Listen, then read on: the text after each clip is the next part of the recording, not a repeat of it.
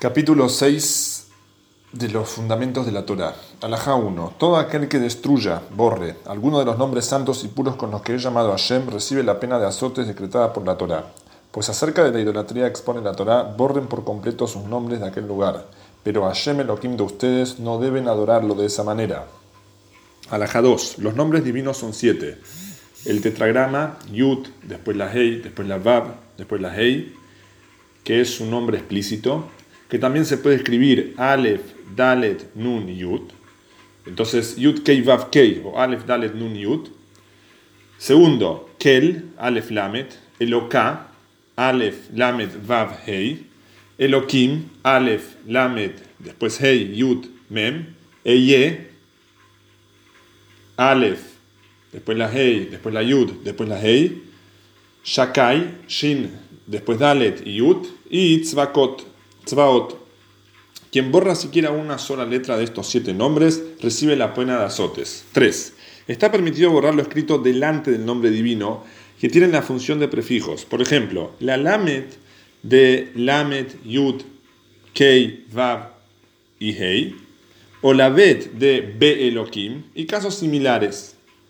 Pues no es sagrado como nombre divino mismo, pero está prohibido borrar lo escrito detrás del nombre como sufijos, como sufijos. Por ejemplo, la ja final de eloqueja o la ja y la mem final de eloquejem y casos similares, pues tienen el mismo estatus que las demás letras del nombre divino debido a que el nombre les confiere santidad. No obstante, si bien son santas y está prohibido borrarlas, quien borre dichas letras sufijos no será azotado, pero sí se le aplica la pena de azotes por rebeldía. Acá explica, es decir, su castigo no es punible por la Torah, por lo tanto no recibe los 39 azotes propiamente dichos, pero sí recibe un castigo de azotes que impusieron los sabios, cuya cantidad varía de acuerdo a lo que consideran necesario. Alajá 4. Si se escriben las letras Aleph y Lamet, que son las primeras dos letras de Elohim, o la Yud y la Hei, de las, del nombre de Hashem Yud, Kei, Vav, Hei, está prohibido borrarlas no es necesario aclarar que tampoco se debe borrar las letras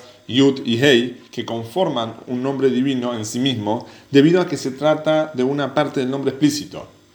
Pero si se escriben las letras Shin y Dalet del nombre Shin Dalet Yud, o la Tzadik y la Bet del nombre Tzvaot, sí pueden borrarse. Explica acá, porque no tienen ninguna santidad si no se finaliza de escribir dicho nombre divino. O sea, si se escribe la mitad del nombre de Hashem, pero que en sí mismo compone uno de los nombres de Hashem. Por ejemplo, la Aleph y la es un nombre de Hashem. Y también es la mitad del nombre de Elohim. Es Kel es un nombre de Hashem y Elohim es otro nombre de Hashem. Aunque tenga la intención de escribir Elohim, con escribir la Aleph y la Lamed ya está prohibido. Pero si escribe Shin Dalet nada más, o Tzadik Bet, ahí no es el nombre de Hashem, por eso no está prohibido. Alajá 5. El resto de los calificativos con que se alaba a Hashem como compasivo, misericordioso, grandioso, poderoso, imponente, fiel, celoso, fuerte, etc., son como los demás escritos sagrados y está permitido borrarlos. Explica, pues no son nombres divinos, no obstante, solo está prohibido borrarlos en caso de ser necesario, de lo contrario está prohibido. Alajá 6. Si un objeto tiene escrito un nombre divino, se corta el lugar donde está escrito el nombre y se entierra, respetuosamente, pues no se puede utilizar con el nombre y está prohibido borrarlo. Y lo mismo es si el nombre está grabado en un objeto de metal o de vidrio. Si alguien funde el objeto, se le aplica la pena de azotes. Del mismo modo, si el nombre divino está escrito sobre el propio cuerpo, esta persona no debe bañarse ni untarse un guien, un, untarse un, guientos para evitar robar, eh, borrar el nombre, ni estar en un lugar sucio hasta que el nombre divino se borre solo. Si precisa sumergirse en una mikve, aguas rituales, como parte del cumplimiento de un precepto, cubre con una cinta la parte del cuerpo donde tenga escrito el nombre y luego se sumerge. En caso de no tener una cinta, que busque una, que no lo ajuste demasiado, pues entonces tal cinta actuaría como separación entre el agua y el cuerpo de la persona y ello invalidaría el, sumergimiento en la mikve. O sea, no puede haber algo que separe entre la persona y el agua. Entonces, si esta cinta está apretada, va a hacer que haya interrupción. Y ahí no, no le, invalida la micve. El motivo por el, que debe, por el que debe enrollar una cinta alrededor del nombre es que está prohibido estar desnudo ante un nombre divino. O sea, no es para borrar el nombre de Hashem, eso está prohibido, sino para no estar eh, desnudo frente al nombre de Hashem. Araja 7. El que destruya aún una sola piedra del altar del santuario o del, atrio para arruinar, para arruinarla, será azotado, como expone acerca de la idolatría, hagan trizas sus altares de idolatría. Y también no actúen así con Hashem, el Dios de ustedes. Entonces, acá se aprende que si uno lastima una piedra del altar o del santuario, entonces está haciendo una prohibición. De igual modo, el que para arruinar queme madera consagrada al gran templo será azotado, como expone, y quemen a fuego sus árboles, Asherá, que son de idolatría, no actúen así con Hashem, el Dios de ustedes. O sea, lo que dice acá para dañar es a diferencia si uno rompe una piedra del santuario o, del, altar o alguna cosa así con la intención de arreglar ese lugar. Ahí se puede. Araja 8. En cuanto a todos los escritos sagrados, sus, sus explicaciones y comentarios, está prohibido quemarlos o destruirlos. Al que los destruya de manera activa se le aplica la pena de azotes por rebeldía.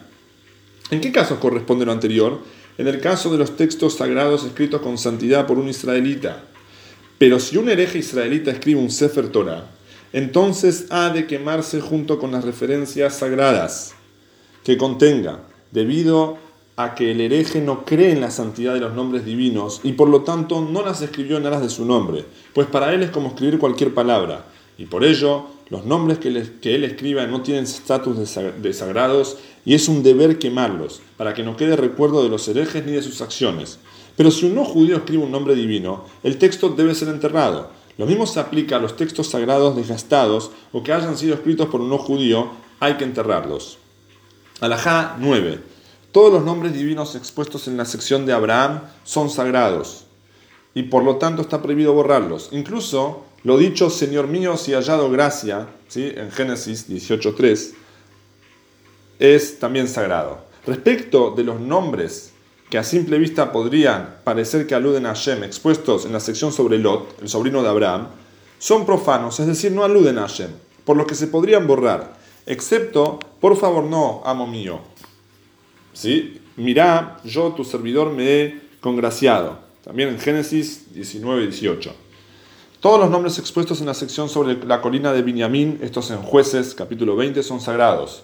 Todos los nombres expuestos en la sección referida a Mija, también en jueces 17 y 18, son profanos. Todos los nombres expuestos en la sección referida a Nabot, en Reyes 1, capítulo 21, son sagrados. Toda mención del nombre Shlomo en el Shira Shirim, Cantar de los Cantares, es sagrado, pues saluda a Hashem. Pero en este caso pueden borrarse, como el resto de los calificativos divinos. Excepto el siguiente, la siguiente mención, las mil son tuyas, Shlomo. Ese versículo sí es sagrado. Todas las menciones del rey expuestas en los libros de Daniel son profanas, fuera de la siguiente, tú eres el rey, el rey de los reyes, que es como las demás calificativos divinos.